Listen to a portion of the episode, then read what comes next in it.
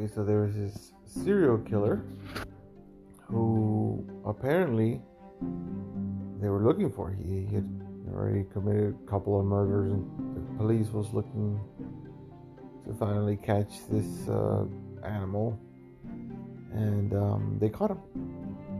So they uh, they hired this lawyer for him, and the, the defense attorney is uh, one of the best in the business.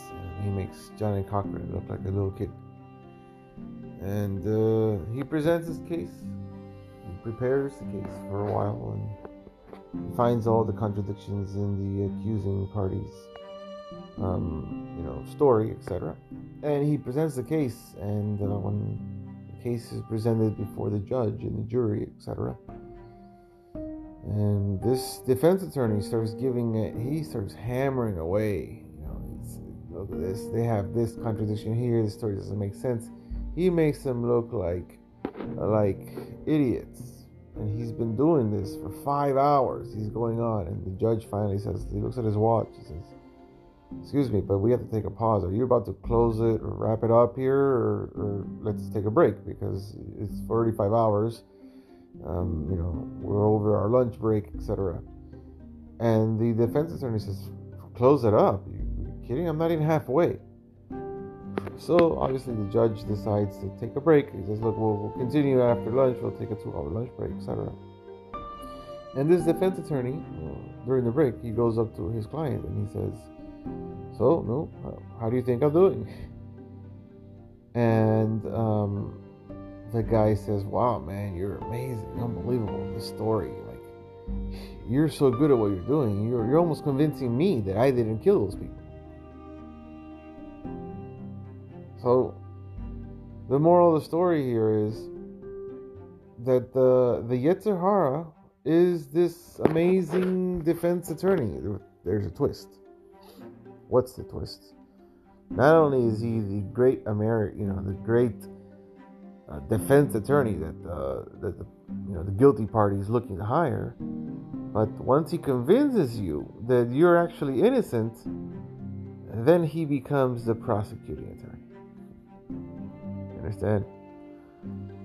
So he'll convince you that you know you're a good guy. You don't have to ask for forgiveness from your fellow Jew, from your neighbor, from your family member, from your parents, from your kids.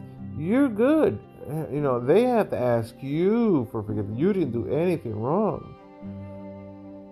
What? You have to ask Hashem for forgiveness? No, Hashem's on your side, you know? He's with you. Hashem is with you. You are one of the 36 hidden tzaddikim of the generation. Nobody knows it yet.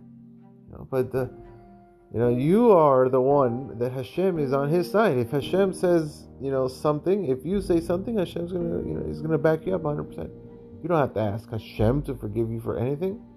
And then once you're convinced and you're cold to doing any kind of tshuva, whether it's with your fellow or with Hashem, then he turns his other hat on. He says, "Look at this guy. He thinks he's he's he thinks he's a tzaddik of the generation, you know." And he wants to completely destroy you. So we have to be very careful during these days especially leading up to Yom Kippur, because we know Chachamim tell us that we have to ask for, for, you know, in order for Hashem to, to forgive our sins on Yom Kippur, we have to ask for forgiveness for this, the sins that we've done man to man. You know, this is very important because sometimes we forget about this and we go into into Yom Kippur and we dare ask people who we've hurt throughout the year for forgiveness you know, and the halachot on how we should go about doing that, what happens if you can't reach the person, etc. That's uh, that's for us to look into. That's not part of this message. But the message here is, don't forget to do your part, okay, and learn those halachot on how to do that, so that you can go into Yom Kippur with a with a clean slate, and uh, your your sins between man and man are, are, are you know are squared away and then, the, sins between Hashem, which all of us have. And we should also clean those out as well. So maybe be um, courageous enough to not be fooled by this uh, sly, you know, smart speaking lawyer that's really becomes our, our prosecuting attorney and uh, be able to come out with a good verdict for 5781 with with briut, with success in everything we do, ruchniut, begashmiut, with parnasa, with good education to our, our children, shalom bayit, etc., and um, wisdom to and the desire to want to learn more um, Torah, to want to learn more about being a better person and improving, because that's the reason why we're in this world.